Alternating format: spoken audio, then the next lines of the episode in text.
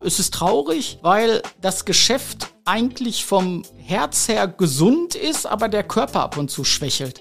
Das wurde immer nur auf Kosten gesetzt und dann wurde dementsprechend Kostenvermeidung oder Kostenreduzierung wurde gemacht und es wurde nie, sag ich mal, in die Zukunft investiert. Und das müsste jetzt endlich passieren. Unterm U, der Dortmund-Podcast mit Bastian Pietsch. Hallo zusammen. Man sagt ja, Totgesagte leben länger. Das Dortmunder Karstadthaus stand bereits mehr als einmal an der Schwelle zum Aus, doch diesmal könnte es wirklich, wirklich eng werden. Das Unternehmen Galeria Karstadt Kaufhof hat erneut Insolvenz angemeldet, doch diesmal wird es wohl keine Millionenhilfe vom Staat geben und die Suche nach einem Investor für die Warenhauskette könnte schwierig werden. Die Beschäftigten bei Karstadt in Dortmund blicken allerdings trotzdem hoffnungsvoll in die Zukunft, sagt der stellvertretende Betriebsratsvorsitzende Thomas Bader.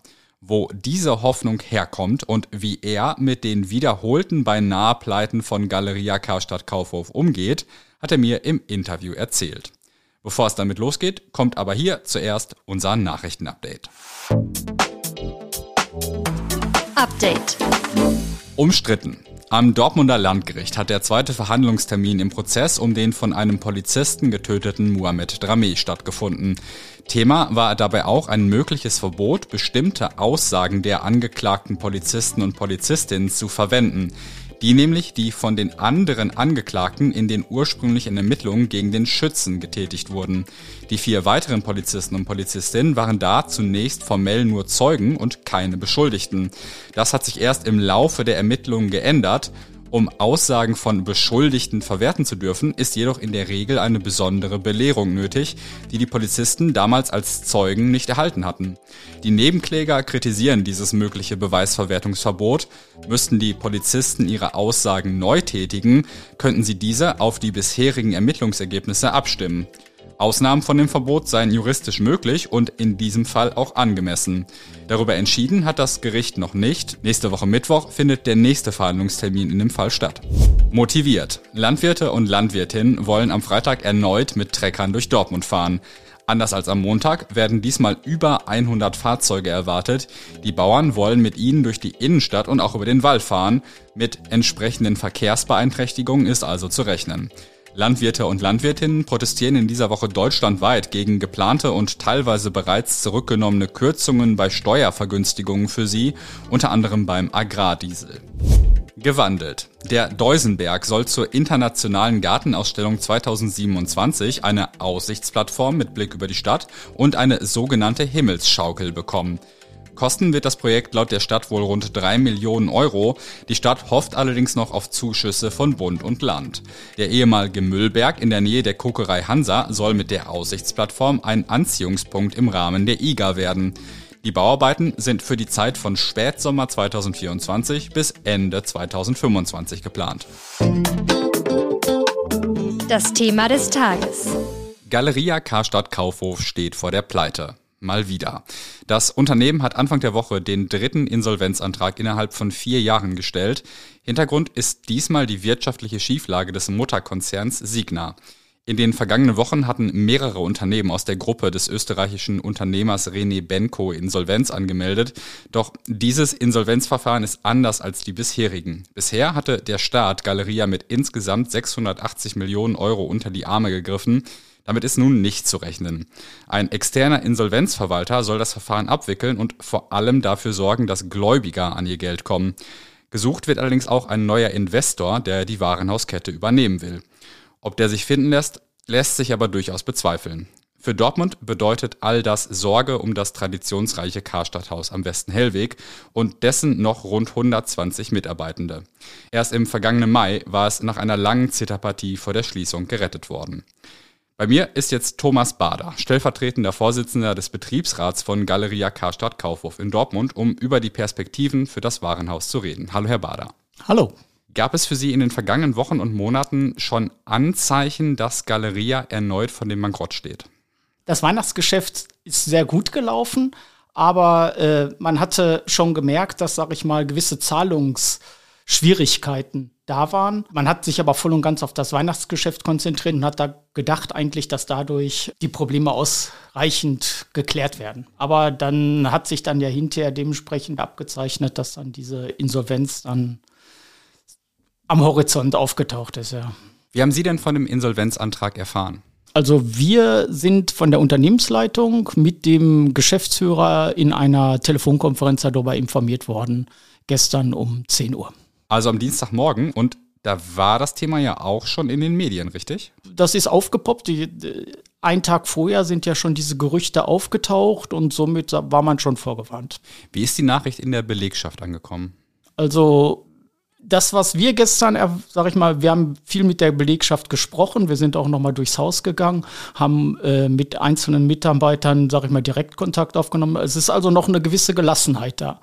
Also es ist hoffnungsvoll immer noch. Äh, die Leute haben sich ja auch dementsprechend tatkräftig im Weihnachtsgeschäft auf das Geschäft konzentriert und nicht, äh, sage ich mal, sich Gedanken dazu gemacht. Also wir müssen ja jetzt gucken, was die nächsten Monate bringen. Und bis jetzt ist also noch eine gewisse Gelassenheit daher. Wo kommt die her nach all den Hiobsbotschaften, die es in der letzten Zeit gab? Man könnte jetzt sagen, das ist eine Übung, weil es ist ja die dritte Insolvenz. Ich bin ja seit über 41 Jahren im Dortmunder Haus und äh, für mich ist es sogar schon die vierte Insolvenz. Also wir glauben noch an das Warenhaus, dieser Abgesang auf das Warenhaus, was manche Experten immer da machen. Das kann man verstehen, wenn man das Warenhaus falsch betreibt. Der Westen Hellwig hat ja eine äh, unwahrscheinliche Anziehungskraft, da ist ja viel Traffic drauf. Und wir glauben, wenn man das Haus richtig spielt, da kann man da was abgreifen und dann läuft das auch. Ja. Ich habe das eingangs schon mal gesagt, das Insolvenzverfahren diesmal ist ein bisschen anders, als das in genau. der Vergangenheit war, weil möglicherweise mit weniger Hilfen zu rechnen ist. Ist die Lage jetzt noch mal ernster als im vergangenen Frühjahr? Also ernst nehmen wir das, aber wir glauben, dass ich sag mal, wir können ja nicht für das ganze Unternehmen sprechen. Ich spreche ja jetzt hier auch nur für die Filiale Dortmund. Also wir sind eine profitable Filiale und wie auf jedem Kuchen gibt es Rosinen und deshalb haben wir eine besondere Sicht auf diese Sache und wir glauben, dass es für diese Filiale, wenn es weitergeht, auf jeden Fall auch weitergeht. Und Oliver van den Bosche, der Geschäftsführer von Galeria insgesamt, hat auch sinngemäß gesagt, dass das Unternehmen wirtschaftlich eigentlich erfolgreich ist und durch den Motorkonzern in Schieflage gebracht wurde. Das Insolvenzverfahren sei eine Art Befreiungsschlag, sagt er. Sehen Sie das auch so? Auf jeden Fall, weil äh, die damaligen Retter äh, so wie sich das jetzt auch, wir lesen ja auch nur viel aus der Presse, ja, äh, sag ich mal, es war ja auch teilweise ein Selbstbedienungsladen. Ja, die haben ja wenig in den Laden investiert, sondern sie haben nur das Geschäft, sag ich mal, beibehalten, damit dann die Immobilien behalten werden können oder wie man das mhm. auch nennen wollen, ne? dass, dass sie sich rechnen. Und äh, wie soll man das sagen? Im Endeffekt müsste jetzt jemand das liebevoll führen, das an den Dortmunder ausrichten. Und das nährt sich natürlich dann auch, dass wir dann auch diese Hoffnung haben, dass es weitergeht. Klar. Die Orientierung an den Bedürfnissen der Dortmunder und Dortmunderin, sage ich mal, war im vergangenen Jahr auch schon Thema, als man darüber gesprochen hat, wie sich Warenhäuser eigentlich ändern müssen, um zukunftsfähig zu sein. Was ist seitdem in Dortmund passiert? Also die neue Geschäftsführung hatte eine andere Ausrichtung. Das ist regionaler geworden, aber trotzdem ist unser Unternehmen immer noch sehr zentralseitig gesteuert. Und das heißt, also jetzt sollen ja auch die Geschäftsführer mehr auf regionale Sachen eingehen können. Und somit hoffen wir natürlich auch, dass dann, sag ich mal, im Sortiment auch, sag ich mal, andere Veränderungen kommen werden und dass das mehr an dem Dortmunder halt angepasst wird. Aber ich höre raus, Sie sehen auf jeden Fall einen Weg in die Zukunft und Oberbürgermeister Thomas Westphal sieht den offenbar auch. Er hat sich nämlich ebenfalls auch schon zu dem Insolvenzverfahren geäußert. Da hören wir einmal kurz rein. Was genau jetzt passieren wird, wissen wir natürlich auch nicht. Deswegen ist die Sorge schon groß. Aber wir fangen wieder da an, wo wir bei den letzten Malen auch angefangen haben, nämlich in Gesprächen mit dem Betriebsrat, holen den runden Tisch zusammen, weil nach wie vor ist auch unsere Linie, das, was wir an Kaufhausleistungen haben, muss bleiben. Und ansonsten schauen wir, was das Insolvenzverfahren genau äh, herausbringt und reagieren dann darauf. Also wir hören, Sie sind im Austausch. Gibt es Wünsche oder vielleicht sogar Erwartungen, die Sie an die Stadt Dortmund gerade haben? Also hier wäre es jetzt mal der Zeitpunkt, uns auch beim Oberbürgermeister zu bedanken. Das ist ein, sag ich mal, so wie die Stadt uns bis jetzt unterstützt hat. Ja, äh, das war phänomenal. Direkte Wünsche haben wir jetzt eigentlich nicht. Dem Obergemeister sind ja auch ein bisschen die Hände gebunden. Aber ich glaube, wenn wir dann hinterher Hilfe benötigen, steht er fest an unserer Seite und wird dementsprechend auch das machen, was dann dementsprechend hilfreich ist für die Stadt. Als das letzte Mal so große Sorge um Karstadt in Dortmund bestand, sind meines Wissens nach auch einige Leute verständlicherweise aus dem Unternehmen ausgeschieden. Haben Sie Sorge, dass das diesmal auch passiert oder zeichnet sich das vielleicht schon wieder ab? Es sind sehr viele Leute gegangen, ja, die dementsprechend mit der Situation nicht klargekommen sind. Es sind ja immer wieder andere Voraussetzungen gewesen. Also jetzt zur Zeit von der Stimmung her hat man nicht das Gefühl. Sicherlich wird der ein oder andere auch jetzt überlegen.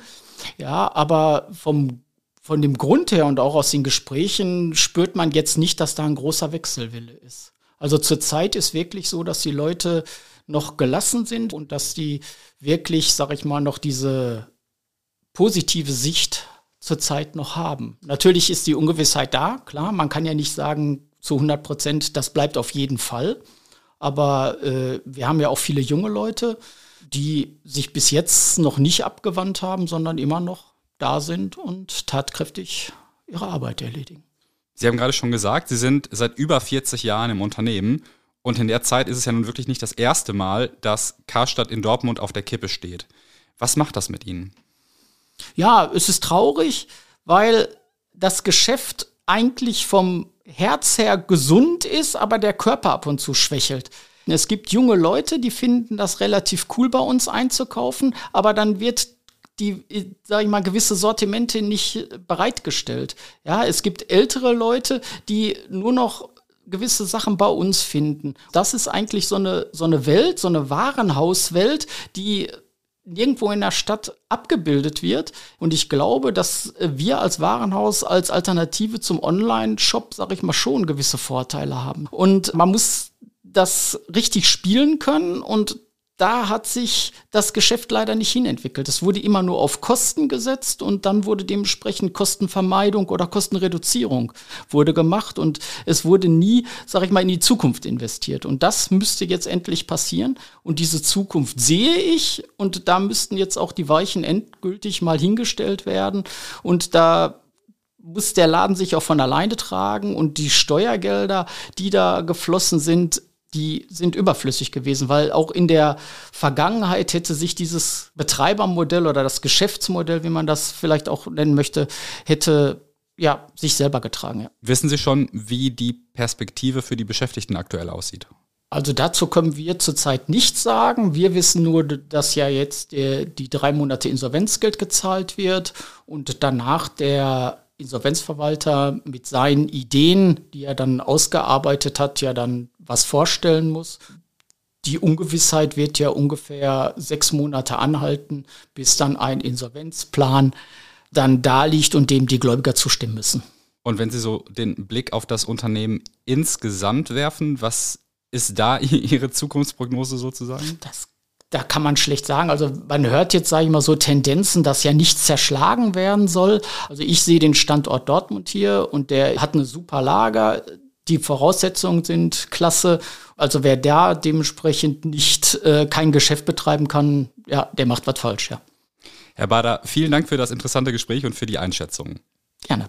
Wir werden die Entwicklung rund um das Dortmunder Karstadthaus selbstverständlich hier und auf rn.de weiter im Blick behalten und alle aktuellen Infos findet ihr wie immer in den Shownotes. Damit sind wir am Ende der heutigen Folge angekommen. Wenn euch weitere Infos und Hintergründe aus Dortmund interessieren, werft gerne mal einen Blick auf unser RN Plus Probeabo. Einen Link dazu findet ihr in den Show Notes. Für drei Euro könnt ihr damit drei Monate lang alle Inhalte auf rn.de nutzen und ihr unterstützt auch diesen Podcast. Bis bald und wir hören uns.